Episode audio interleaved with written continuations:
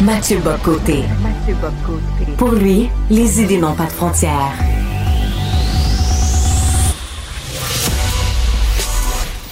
Au contraire, les idées mènent le monde.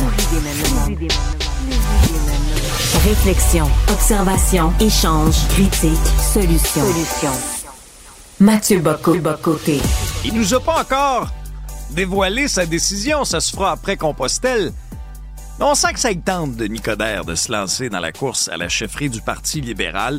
Dans une entrevue éditoriale au journal, euh, l'ancien maire de Montréal dit lancer un mouvement non merci, nous rappelle un peu le camp du non au référendum, et euh, nous apprend que c'est le spectre d'un troisième référendum qui a déclenché son désir de revenir en politique pour être le fameux capitaine Canada de Montréal. Je rejoins à Paris Mathieu Bocoté. Salut Mathieu. Bonjour. Alors, il y a, y a Denis Coderre, mais il y a aussi euh, tout le malaise entourant une potentielle candidature, celle de Nicolas Tétrault au Parti libéral.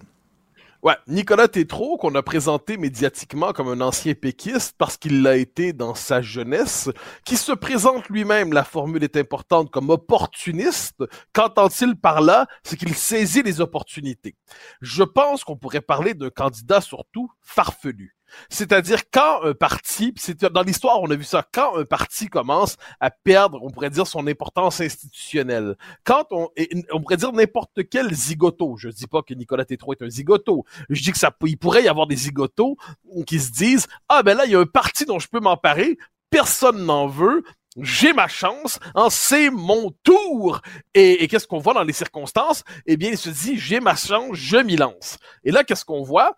Parce qu'on est toujours à la recherche d'une forme d'actualité pour un parti, surtout en course à la chefferie, parce que la machine médiatique a besoin de, nouvelles pour fonctionner.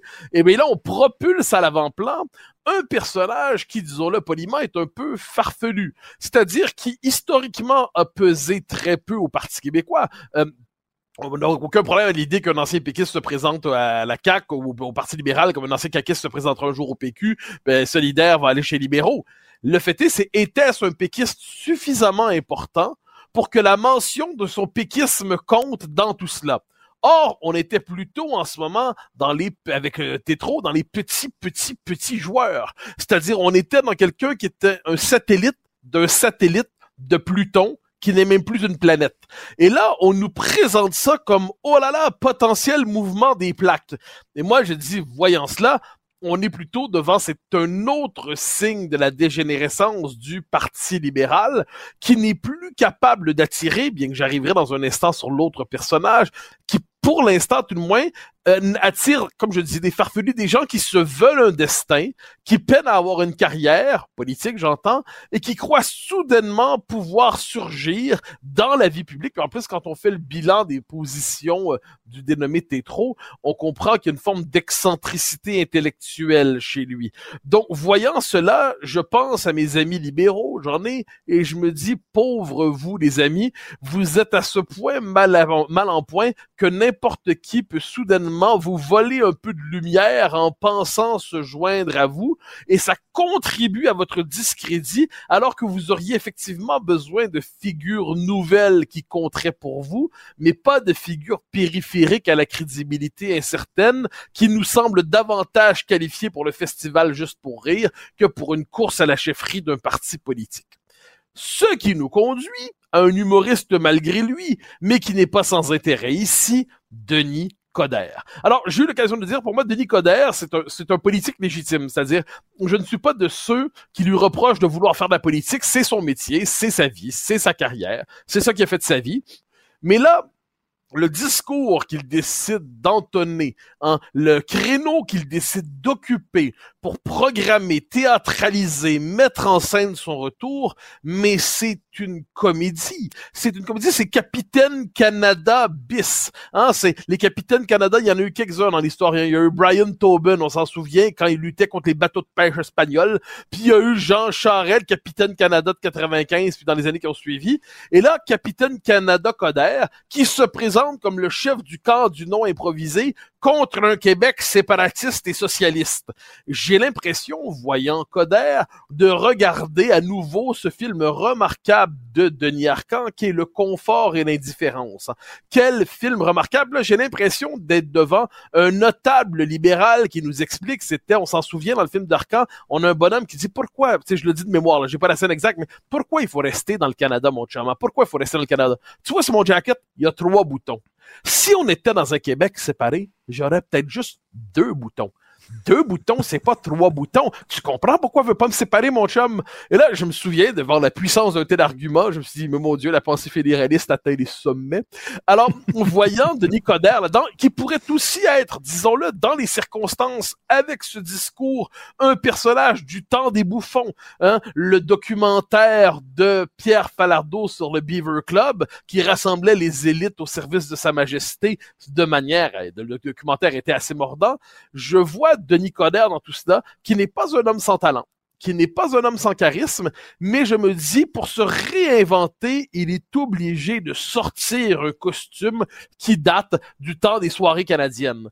Et on aurait envie de lui dire, la cause fédéraliste est une cause qui se défend aujourd'hui, à tout le je le dis par, euh, par souci démocratique, personnellement, il me semble assez improbable, mais je comprends qu'on soit pas pour l'indépendance du Québec. J'accepte cette idée-là, donc ça veut dire qu'il y a des arguments pour ça, ça veut dire qu'il y a une manière de s'opposer à la souveraineté, mais s'opposer à tout cela dans le langage que nous propose Denis Coderre aujourd'hui, c'est, c'est même pas un film en noir et blanc parce qu'il y a un charme particulier au noir et blanc. J'ai plutôt l'impression d'avoir une vieille télévision couleur à l'ancienne. Puis on sait qu'on est dans un espèce de moment où la transition s'est mal faite et le personnage revient sans qu'on lui ait demandé une suite.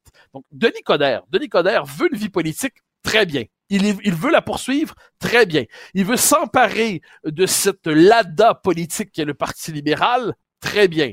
Mais, mais, mais, peut-il faire autre chose que ressortir l'épouvantail séparatiste et socialiste? Peut-il faire autre chose? Là, il nous dit en plus le Parti libéral est trop à gauche. Je suis assez d'accord avec lui. Mais le fait est que sa manière de le dire me donne envie moi-même de passer à gauche de la gauche. Il y a une manière d'être à droite qui donne envie d'être de gauche et Denis Coderre vient de nous donner envie à plusieurs pour un temps devant lui d'être des hommes de gauche. Alors, je dis tout cela et je me dis, l'espèce de croisade anti-séparatiste, anti-séparatiste, anti-socialiste, il y a quelque chose là-dedans qui me fait penser un peu aussi peut-être au discours de, euh, non pas Camille Sanson, mais euh, l'autre, l'autre, le chef créditiste dont le nom me parle, euh, m'échappe au moment où je... Oui, Camille Sanson, Camille Sanson, qui... Vas-tu nous l'interpréter aussi? je souligne au ah, passage tes grands talents d'acteur, Mathieu. T'es pas juste un bon écrivain j'irai pas jusque-là, mais, mais cela dit, quand il est formidable dans le confort et les différences, quand il dit des séparatistes, des socialistes, il y avait, donc, il y a un côté caricatural quand il dit, il y a des parties à Montréal qui se passent tard le soir, puis les gens, ils portent pas rien que des côtes de poêle, ils sont à poêle! Bon, euh, là, j'ai l'impression qu'il y a quelque chose comme ça qui, dans le discours de Coder. Donc, c'est un peu caricatural. Je trouve ça triste qu'un homme s'abîme ainsi. Il pourrait revenir autrement qu'en empruntant une vieille caricature. Pour l'instant, il n'a que ça à offrir. La peur du séparatisme j'ai l'impression que les Québécois, même qui sont pas pour l'indépendance, ont trouvé avec le temps de manière plus évoluée de s'opposer à un idéal qui ne se résume pas à un slogan. Ben, parlons-en justement des séparatistes. Qui dit séparatiste dit référendum. Mais là, Mathieu, est-ce, que... dit on n'en veut pas. Mais est-ce, est-ce que Paul Saint-Pierre Plamondon a peur de prononcer le mot référendum? Ben, j'ai vu cette formule-là circuler un peu partout et je ne la comprends pas. C'est-à-dire, objectivement, il y a une loi au Québec qui s'appelle la loi sur les consultations populaires. Les référendums, le mot existe, et, suivant euh, la vie politique québécoise avec quelque intérêt, la vie euh, politique souverainiste avec encore peut-être un peu plus d'intérêt, j'ai pas vu le mot référendum disparaître, mais on dit référendum, consultation populaire, comme on dit souveraineté, indépendance. Donc là, il y a différents mots, des synonymes, ça fait partie de la richesse de la langue française, et j'ai l'impression qu'en ce moment, euh, plutôt que de s'attaquer au fond du propos chez PSPP, ce qui serait tout à fait possible. Encore une fois, je l'ai dit, on peut être en désaccord avec non seulement avec l'indépendance du Québec, mais on peut être en désaccord plus encore avec le programme du Parti québécois, puis avec la vision que le Parti québécois de l'indépendance du Québec. Là, ça, la matière à désaccord, elle existe là, sur ça.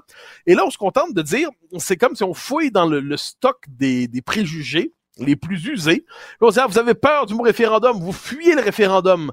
Alors que tout le monde sait que ce dont il est question, c'est qu'un troisième référendum se prépare si jamais le Parti québécois remporte les, élections. Euh, ça sera une consultation populaire selon la loi sur les consultations populaires. Les deux termes sont équivalents, mais c'est comme nous dire que les souverainistes se cachent lorsqu'ils disent pas indépendantistes. Et je note qu'un des bonhommes setteurs disponibles en notre époque, André Pratt, qui est probablement le prochain intellectuel du camp du nom, dirigé par euh, Denis Coderre, qui serait le chef politique charismatique du camp du non, nous a dit avouez que vous êtes des séparatistes. Ah, dites-le que vous êtes des séparatistes. Eh bien ça, je note que c'est aussi une réplique dans le euh, le confort et l'indifférence de Denis Arcan quand Jean Chrétien dit d'abord ils ont dit qu'ils étaient des séparatistes, là ils ont dit qu'ils étaient des indépendantistes, là ils ont dit qu'ils sont des souverainistes. Bon, et puis là autrement dit, comme les souverainistes seraient toujours dans la ruse en empruntant une identité nouvelle pour dissimuler leurs convictions. Non, les enfants, on appelle ça la richesse de la langue française, la diversité des termes, la diversité du vocabulaire.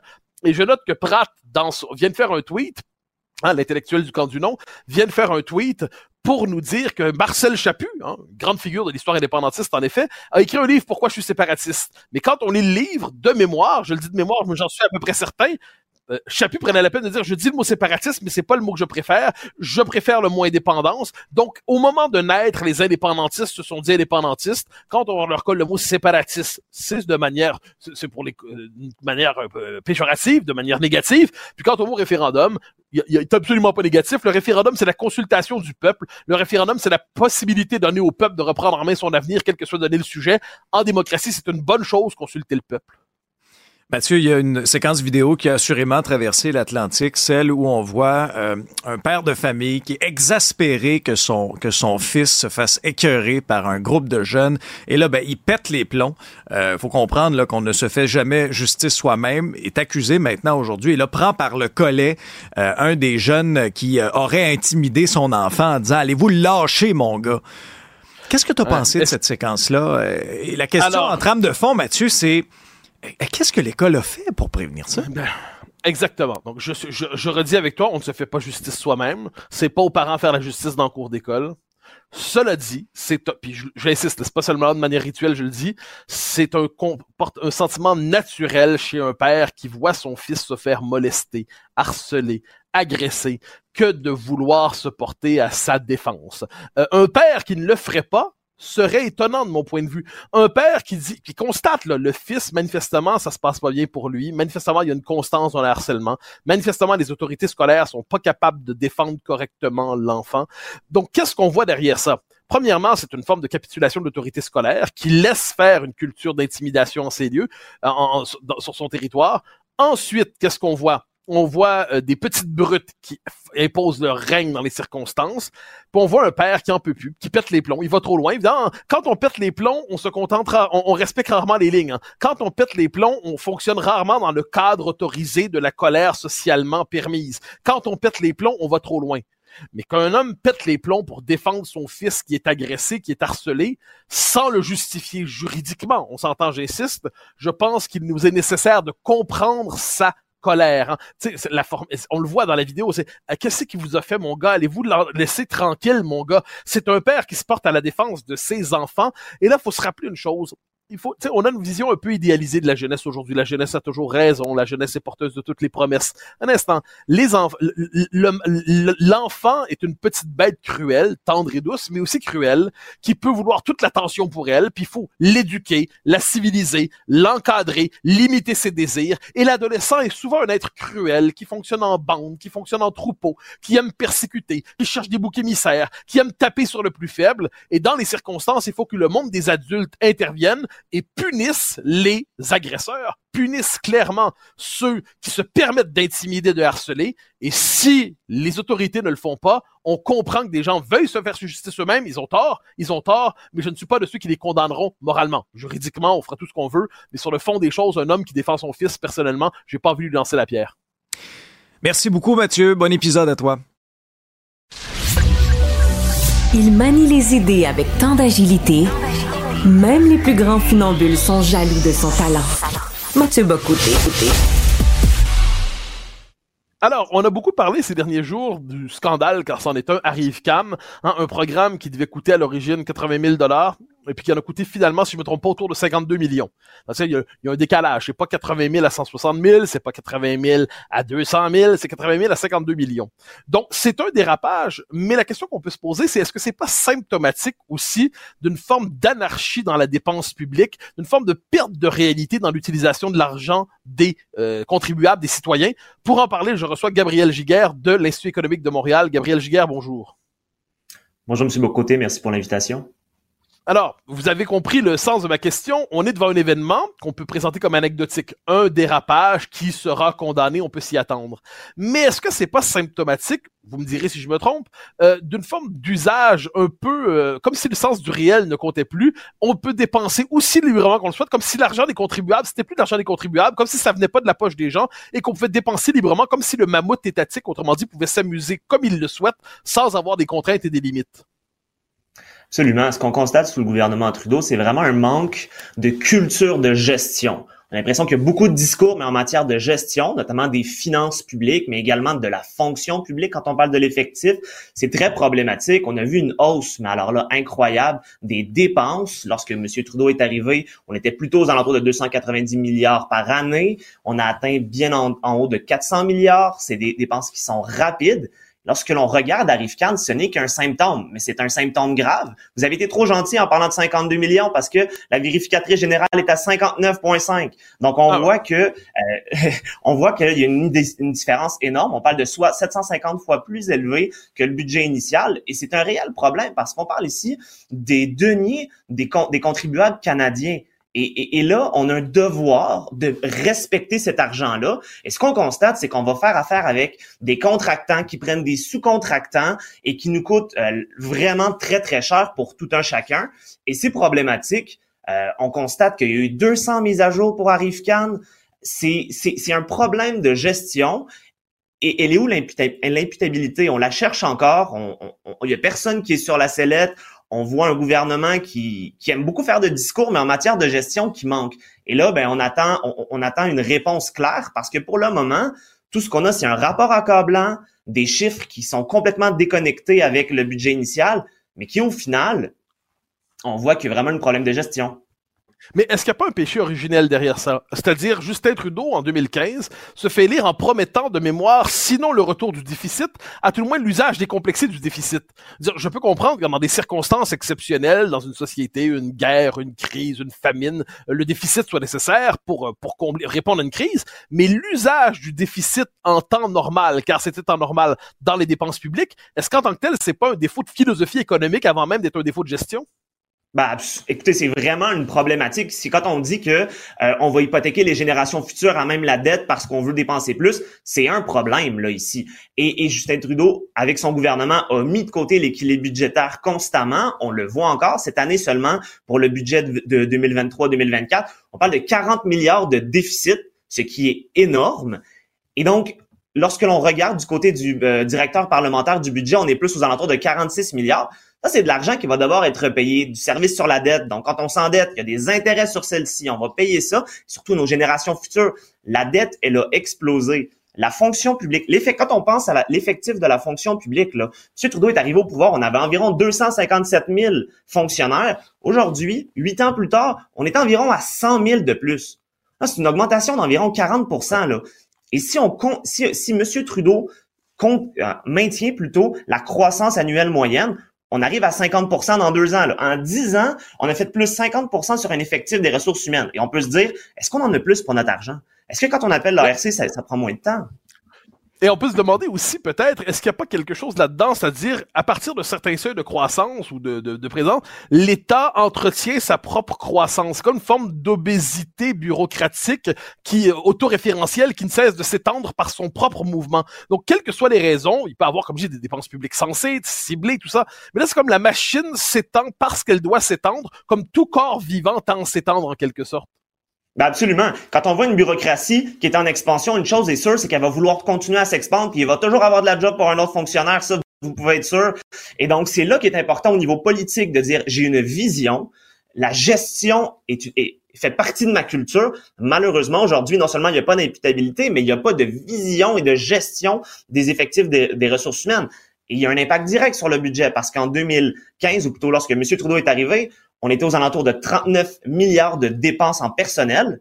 En 2021, qui sont les chiffres les plus récents euh, du Bureau parlementaire du budget, on constate qu'on est monté à plus de 60 milliards. Alors, 21 milliards en quelques années, c'est une, une, fonction publique qui a explosé. Et on se dit, un instant, est-ce que c'est normal pour un premier ministre d'aller de la sorte? Ce qu'on a décidé de faire, c'est qu'on a fait une analyse avec les différents premiers ministres.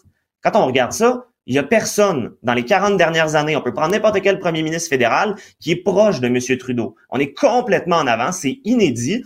Et vous le savez, il y a une croissance très importante de la population au Canada. Alors certaines personnes pourraient me dire, oui, mais la croissance était tellement importante qu'il fallait augmenter le nombre de fonctionnaires. Malgré ça, M. Trudeau est le seul, bien devant tous les autres premiers ministres, à avoir augmenté de la sorte. On parle d'une augmentation de 25% même en intégrant la croissance de la population. Donc, on est vraiment dans une dynamique déconnectée. C'est important qu'il y ait une culture de la gestion. Arifcan est un symptôme, mais disons que c'est un arbre qui cache la forêt, qui est le manque de gestion complète du gouvernement au pouvoir. Alors, imaginons, imaginons qu'on se dise, l'obésité bureaucratique de l'État est un vrai problème, la dette est un problème, le déficit est un problème. Euh, j'ai l'impression, si on regarde l'histoire des 40 ou 50 dernières années en Occident, à la rigueur, on était capable de ralentir la croissance des dépenses. À la rigueur, on était capable de les réallouer, les, redistribuer. Mais fondamentalement, on n'a pas vraiment connu de moment de régression de la taille de la bête étatique, de la bête bureaucratique. Peut-être sous Thatcher, peut-être sous Reagan, pour le meilleur et pour le pire dans ces cas. Donc la question, c'est est-ce que dans votre esprit, il est possible, si un gouvernement le souhaitait, d'engager un programme de, on pourrait dire, de réduction significative de la taille de l'État fédéral dans les circonstances? C'est-à-dire pas simplement mieux gérer, mais gérer une bête moins grosse, gérer la, décroissance de la bête en fait. Ben d'abord, c'est non seulement possible, mais on pense que c'est absolument souhaitable. D'abord, regardons le Canada. Ce qui s'est passé au tournant des années 2000, fin des années 90 sous Chrétien, c'est que Chrétien essentiellement arrive au pouvoir et, hérite d'une grande fonction publique. Il voit que ben, il y a des déficits importants et il doit avoir en quelque sorte du ménage en matière de fonction publique. Euh, l'expression est peut-être un peu crue, mais c'est la réalité. Et donc, réduit de façon importante le nombre de fonctionnaires. On parle de 30-40 000 fonctionnaires.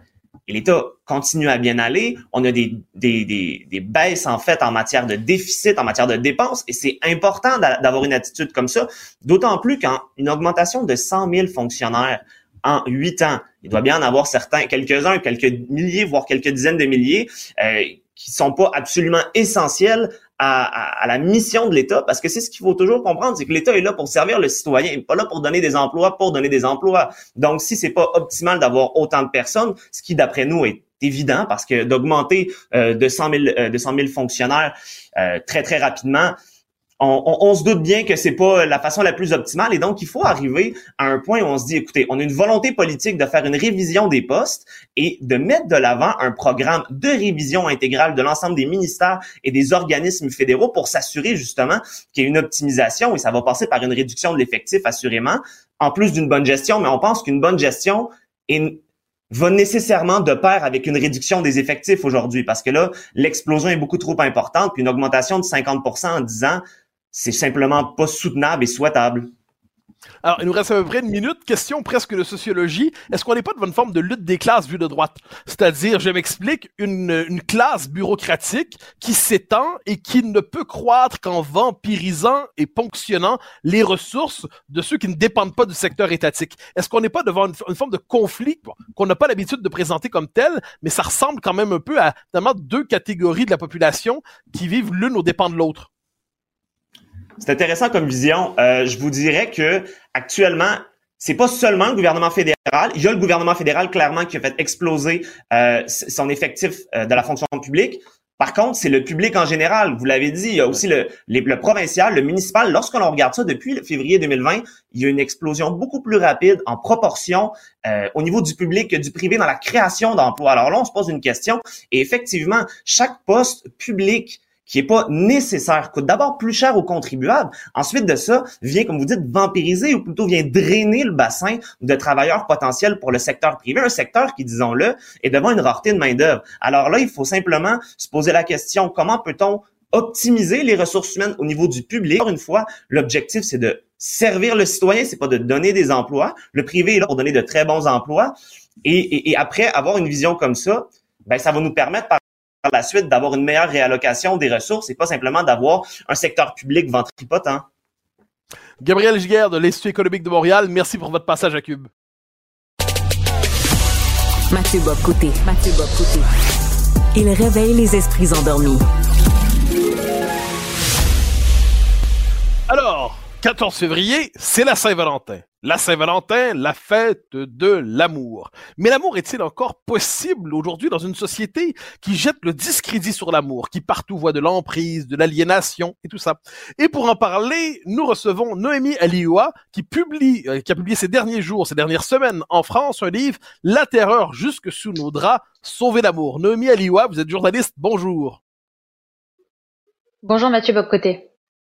Alors, d'un point de vue québécois, cette formule sauver l'amour, quand on s'en a suivi votre euh, votre parcours médiatique ces dernières semaines, vous accompagnez souvent, vous dites, faut sauver l'amour des nouvelles morales puritaines, et ces nouvelles morales puritaines, vous les associez un peu à des dérives du mouvement MeToo. Alors, en France, une critique du mouvement MeToo, ça existe. Au Québec, on est plutôt dans le domaine de l'inimaginable. Donc, expliquez-moi comment on peut imaginer une critique du mouvement MeToo, à tout le moins de ses dérives.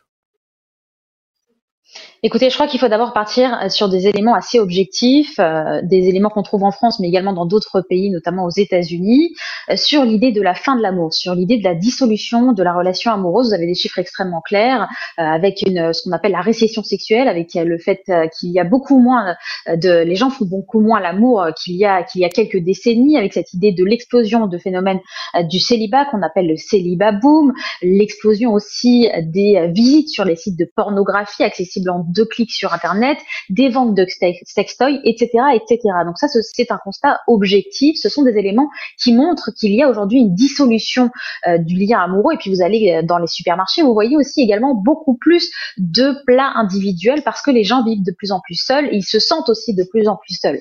La question, c'est de savoir comment est-ce qu'on en est arrivé là. Et effectivement, parmi les éléments, il y a bien sûr le facteur technologique. Tout le monde parle des écrans, c'est la vérité. Mais il y a également un élément idéologique qui attaque la monde euh, régulièrement, mais si vous voulez, en s'y prenant par des euh, concepts et notamment euh, sous couvert de féminisme, parce que ce sont, ce sont souvent malheureusement des femmes qui s'attaquent aux hommes et aux femmes qui aiment les hommes, qui attaquent l'amour par divers, de diverses façons et par, par des concepts. Vous, vous avez cité par exemple celui d'emprise, qui est un, un concept fou, flou, puisqu'en France il n'y a pas de définition juridique de l'emprise. Or, l'emprise signifie, selon les spécialistes, l'idée, euh, si vous voulez, que l'autre a du pouvoir sur soi. C'est l'idée de dissymétrie, de l'asymétrie, c'est l'idée de la vulnérabilité aussi, l'idée du pouvoir, l'idée que l'autre peut prendre euh, du pouvoir sur nous, l'idée qu'on lui laisse du pouvoir sur nous. Et tout ça, eh bien, écoutez, c'est criminalisé, c'est pathologisé. On en fait euh, immédiatement une question, si vous voulez, de de maladies mentales dont il faut se défaire et c'est l'une des façons dont s'y prend. Euh, moi, je les appelle les staliniennes à jupons. J'utilise l'expression de, la poétesse Annie Lebrun qui l'utilisait déjà dans les années 60, qui s'en prend aux hommes et aux femmes pour détruire les, pour, pour détruire l'amour, pour monter les hommes contre les femmes, pour créer de la méfiance, pour créer de la peur et pour faire en sorte de les séparer, de cliver les sexes, comme je l'explique dans mon livre. Et j'en reviendrai justement sur les, trois morales dont vous nous parlez dans votre ouvrage, mais j'en reviens un instant, parce que c'est une phrase qui, encore une fois, peut surprendre de notre côté de l'Atlantique. Vous dites, il y a dans l'amour une dimension inégalitaire, asymétrique, une dimension où tout n'est pas parfaitement emboîté euh, de, de manière contractuelle. Euh, qu'est-ce que vous entendez par là? Qu'il y a toujours une part d'asymétrie dans les rapports amoureux?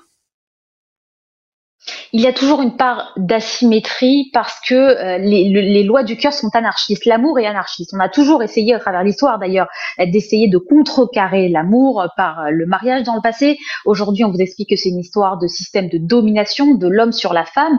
L'amour, euh, comme l'amour ne répond à aucune loi, on essaye un petit peu de le cadrer, si vous voulez, mais l'amour, effectivement, n'est pas une question d'égalitarisme. Il y en a souvent un qui aime plus que l'autre. Ce qui est important de dire, en tout cas, si vous voulez, c'est euh, que ce, cette inégalité n'est pas sexuée dans l'amour. Il y a des hommes qui aiment plus, il y a des, femmes qui aiment plus. Ça dépend du couple, ça dépend de la relation, ça dépend du moment aussi, parce que ça peut changer au sein d'un couple. Et tout ça, si vous voulez, on est en train de, de faire de l'amour un, objet de méfiance et on est en train d'expliquer que c'est simplement une aliénation de la femme par l'homme. C'est en tout cas les discours qui sont euh, qui sont qui sont développés euh, en France. Comment est-ce que s'y prennent les staliniennes à jupons Bah écoutez, effectivement, vous avez raison.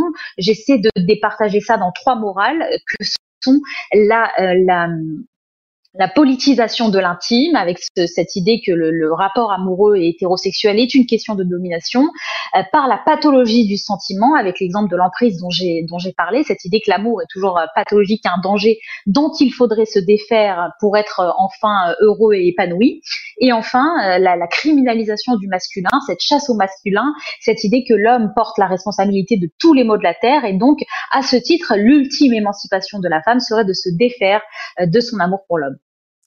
Alors, vous nous présentez, autrement dit, c'est assez fascinant, une société qui renoue avec le puritanisme, mais dans le langage de l'émancipation. C'est-à-dire, vous allez vous désaliéner de l'homme, vous allez vous désaliéner de l'emprise, vous allez vous désaliéner du patriarcat.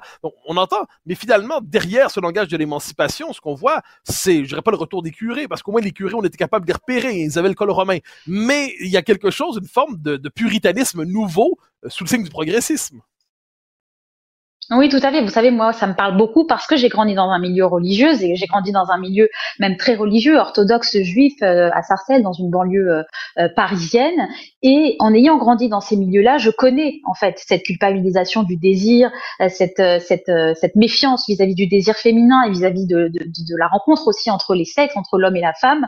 Et donc moi, qui me suis en quelque sorte émancipée de mon milieu d'origine, d'un milieu très religieux que je ne renie pas, qui m'a qui m'a donné aussi une code de conduite et qui m'a aimé, mais malgré tout qui m'a enseigné cette méfiance vis-à-vis de, l'amour, du désir et du sexe, eh bien en m'émancipant euh, de ce milieu-là, je ne croyais pas retrouver dans, un milieu dit désacralisé, euh, dans l'Occident euh, libre, et surtout par des gens qui se disent progressistes et émancipateurs, ces discours-là qui condamnent l'amour, qui condamnent la rencontre des êtres, qui condamnent le sel et le mystère de la rencontre amoureuse. Alors, il y, a une figure euh, que vous critiquez dans votre ouvrage. On a eu l'occasion d'en parler lorsque je vous ai interviewé dans un autre cadre sur CNews. C'est Mona Cholet. Alors, Mona Cholet, ça, ça on connaît au Québec. C'est une figure qui, qui présentait une forme de l'intellectuel de référence du néo-féminisme avec quelques autres, qui elle nous dit fondamentalement l'amour et euh, bon, l'amour euh, hétérosexuel est fondamentalement patriarcal et le pervers narcissique, c'est l'enfant naturel du patriarcat et la femme qui ferme sa gueule, c'est la seule manière de faire en sorte que couple dure en, euh, dans, le monde qui est le nôtre. Euh, euh, je présente ce discours comme tel, mais la popularité d'un tel discours, ça présuppose qu'il y a aussi une, une, réceptivité à ce discours, qu'une partie de la population est prête à entendre cela. Comment le comprenez-vous? Eh bien, écoutez, il y, a une, il y a une attente, il y a une douleur, il y a une incompréhension. L'amour est incompréhensible et donc on essaye aussi de créer des concepts euh, à partir de, de, de, de, sciences humaines parce que c'est ce que fait euh, Mona Chollet, qui est, qui est, qui est une intellectuelle, qui se sert de concepts sociologiques euh, pour essayer d'avoir une grille de lecture qui fonctionne. Mais à mon, à mon sens, elle ne fonctionne pas et c'est ce que j'ai essayé d'expliquer parce qu'il ne s'agit pas de s'attaquer à elle, mais véritablement à son, à son travail, à son travail sur l'amour parce qu'elle a écrit sur l'amour. Et pour elle, eh bien, le couple était hétérosexuel est toujours une domination de l'homme par la femme et même nos représentations romantiques sont des histoires de domination de l'homme sur la femme, euh, nos représentations romantiques à travers les œuvres, les œuvres littéraires, la musique.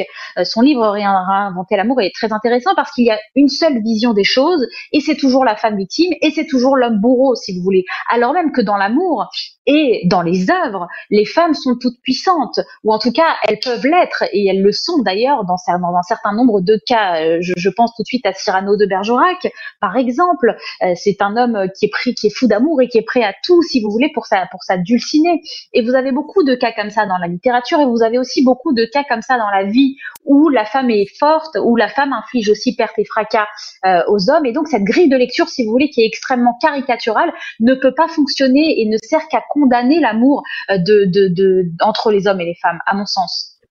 Il nous reste 30 secondes, mais elles sont précieuses. Vous dénoncez à la suite de Pascal Bruckner le sacre des pantoufles. Pourrons-nous sortir de cette existence pantouflarde? Est-ce que l'élan vital est plus fort que la puissance des pantoufles?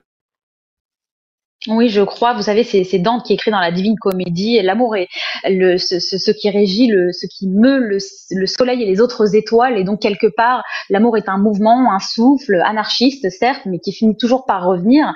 Euh, le principal, c'est que ces idéologies-là ne fassent pas trop de mal. Et c'est tout l'enjeu du livre que j'ai publié pour d'essayer de, de réduire au maximum le danger de ces idéologies qui finiront par périr de toute façon. Alors, je redonne le titre de votre livre, La terreur jusque sous nos draps, Sauver l'amour, c'est chez Plomb, c'est paru il y a quelques semaines et c'est le livre dont tout le monde parle en France en ce moment. Vous voyez sur le plateau de Pascal Pro ce matin, on verra Radio Classique vendredi, si je ne me trompe pas. Donc, c'est, autrement dit, peut-être votre livre répond-il à une demande présente dans la population. Noémie Aliwa, merci infiniment. Les rencontres de l'art. Lieu de rencontre où les idées se bousculent. Où la libre expression et la confrontation d'opinions secouent les conventions. Des rencontres où la discussion procure des solutions. Des rencontres où la diversité de positions enrichit la compréhension. Les rencontres contre de l'art. Alors, j'en parlais au tout début de l'émission. Je pense que une histoire qui nous a tous émus, qui nous a tous frappés. Euh, c'est l'histoire de ce père qui se porte à la défense de son fils intimidé à l'école, qui va trop loin en se portant à sa défense, on, le comprend, mais qui a une réaction naturelle, c'est-à-dire défendre sa marmaille lorsqu'il voit qu'elle est agressée par des petits bourreaux euh, dans la cour d'école et que l'école fait pas le travail de protection des enfants. Euh, ce sera notre premier sujet avec Emmanuel Latraverse, qui je crois est touché aussi par cette question. Emmanuel, bonjour. Bonjour. Mais comme tous les parents, hein, je veux dire. Ouais, comme tous les parents, je dirais à peu près comme tout, euh, comme tout être humain à peu près normalement civilisé. C'est-à-dire, on voit cette scène, le père qui finalement décide de se faire justice lui-même. Puis, il faut pas se faire justice soi-même, c'est vrai. Mais une fois que c'est dit, on comprend néanmoins qu'il a eu envie de prendre les choses en main.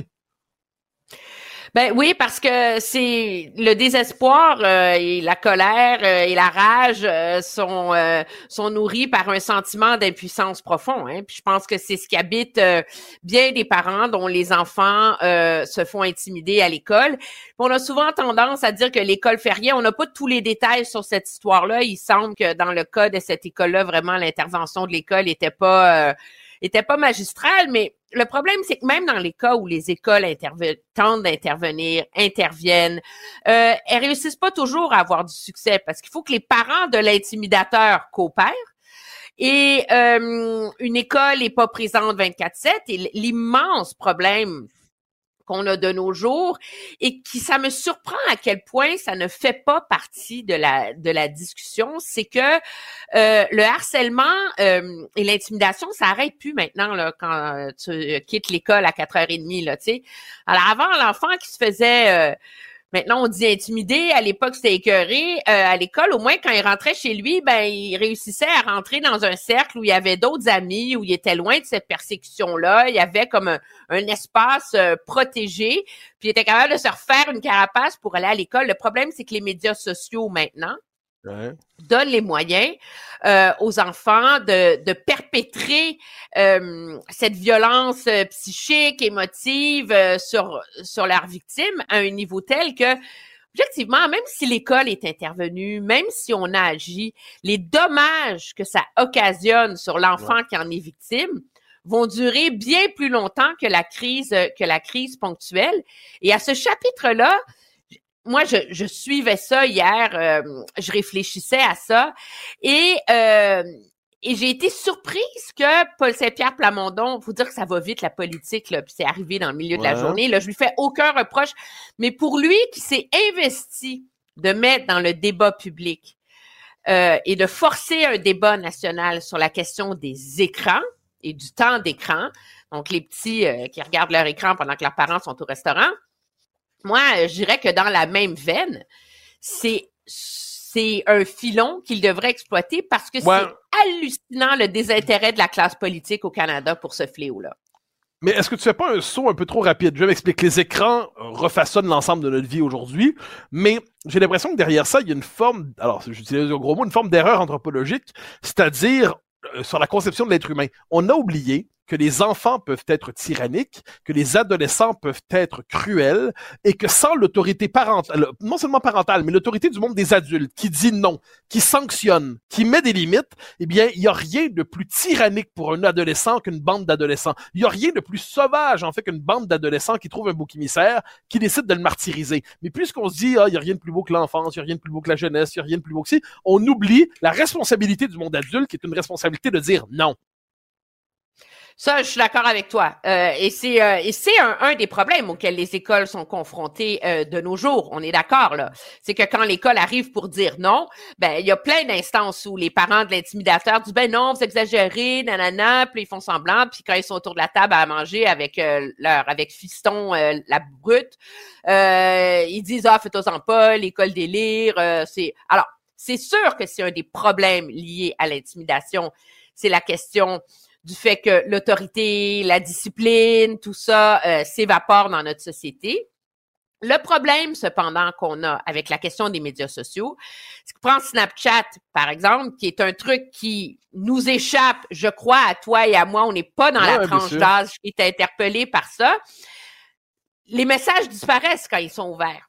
Et donc, à moins d'être un enfant hyper vigilant à dire je vais lutter contre ma propre intimidation, puis faire des captures d'écran, puis tout ça, mais un enfant qui est victime de ça, il n'y a aucun moyen de le rapporter, d'en avoir, de récolter des preuves. Et moi, ce qui me surprend, c'est que quand on regarde euh, du côté des États-Unis, par exemple, ok, euh, le Surgeon General, tu sais, qui est un peu comme le médecin en chef là, de l'équivalent d'une forme de santé publique là, qui réfléchit à ça, euh, a émis une alerte il y a quelques mois en disant, écoutez, on n'a pas de preuve que c'est bon pour nos enfants ces médias sociaux là, mais on a de plus en plus de preuves que ça nuit que ça nuit à leur santé mentale, que, ça, que ça les rend plus vulnérables, etc.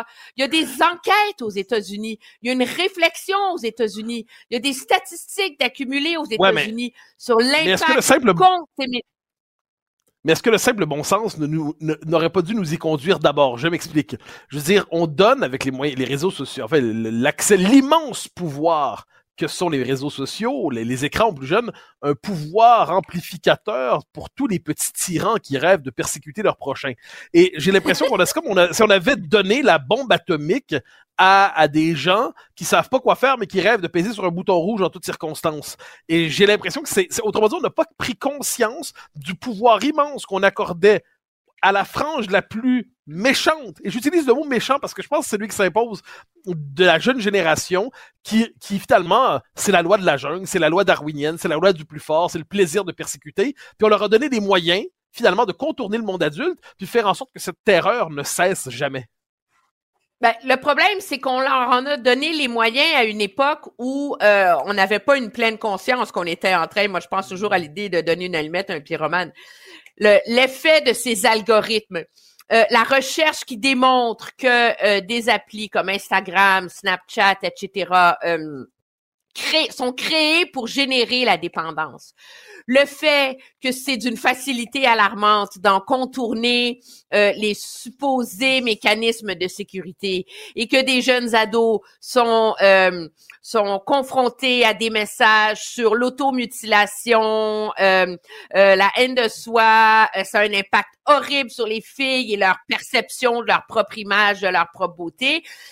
C'est assez récent qu'on comprend l'effet dévastateur de ces euh, de ces algorithmes là.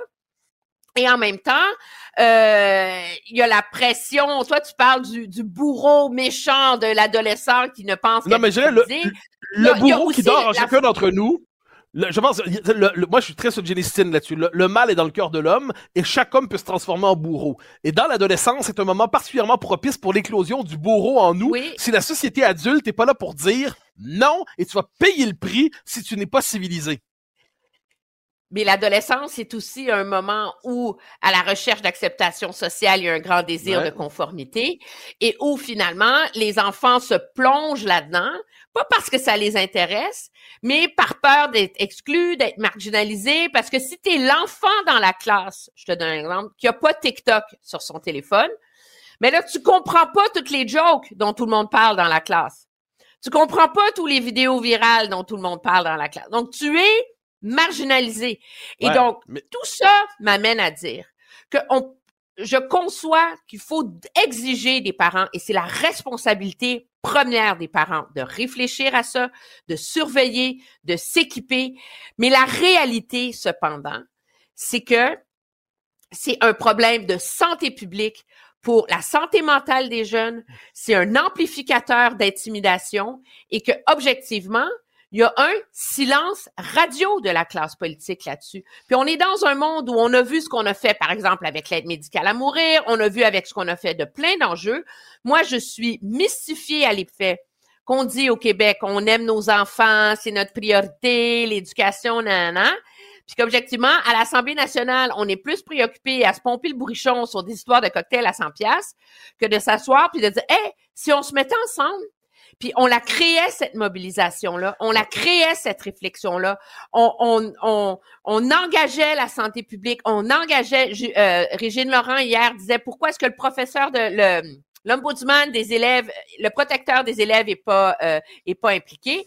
Et ça, objectivement, j'en reviens à mon idée première, pour un pour un politicien qui a l'art de mettre le doigt sur l'enjeu du moment, L'enjeu des écrans en est un très certainement sur lequel il faut une réflexion, mais en termes de, de mal, de dommages que ça cause à tous les jours dans des écoles et auprès d'une jeunesse vulnérable qui est aux prises avec une épidémie de problèmes de santé mentale, ben moi, en tout cas, euh, je mets, je mets la balle en jeu.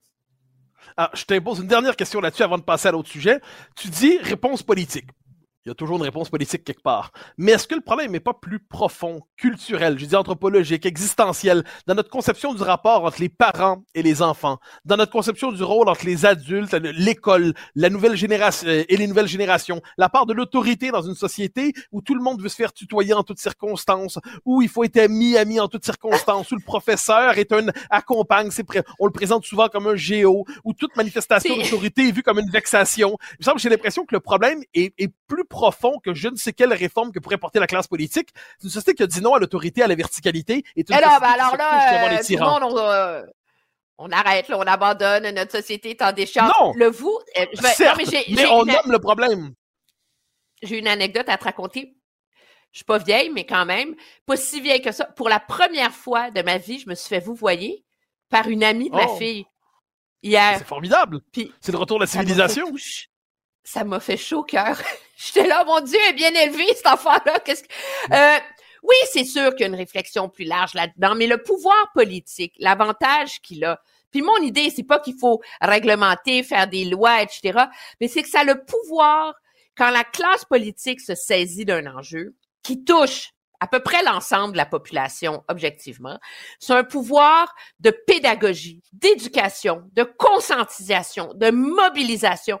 C'est comme donner des outils, de l'aide à tous les gens qui interviennent auprès des enfants et qui ont l'impression de se battre seuls. Et là, je parle pas seulement des parents, mais je parle euh, des psychoéducateurs, je parle des écoles, je parle des profs. Alors, si tu mets toute cette expertise-là qui opère parfois en vase clos du mieux qu'ils peuvent et que tu réussis à créer un mouvement autour de ça, objectivement, il y a un pas important qui va avoir été fait pour mieux protéger les élèves et probablement et très certainement pour mieux éduquer les enfants, les parents sur quoi faire, comment le faire et comment euh, se, se soucier de cette réalité-là qui nuit à leurs enfants.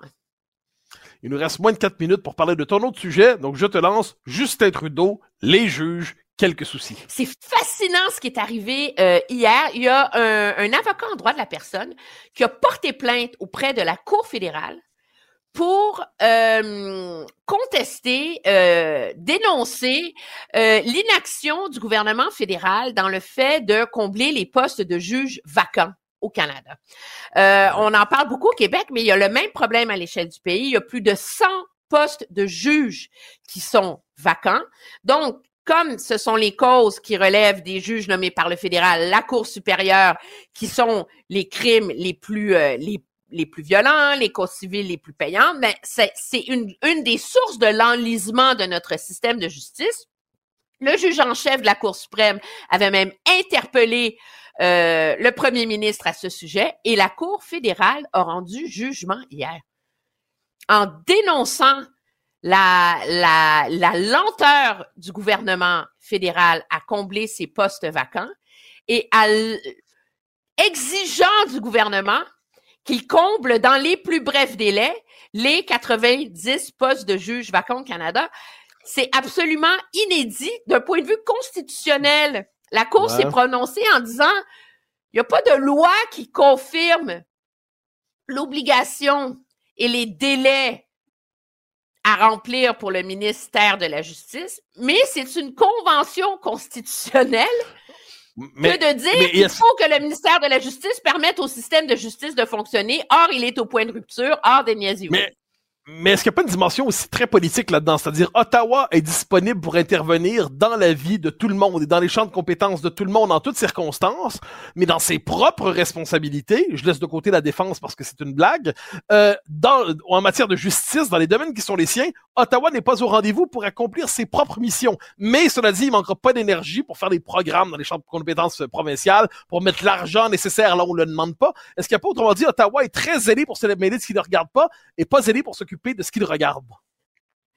ça, c'est un regard euh, idéologique et politique de ta part, d'un point de vue constitutionnel. Factuel, factuel. D'un point de vue constitutionnel et légal, je pense que euh, Guillaume Rousseau, Patrick Taillon seraient nettement mieux placés que moi pour te faire l'exégèse de cette réflexion-là.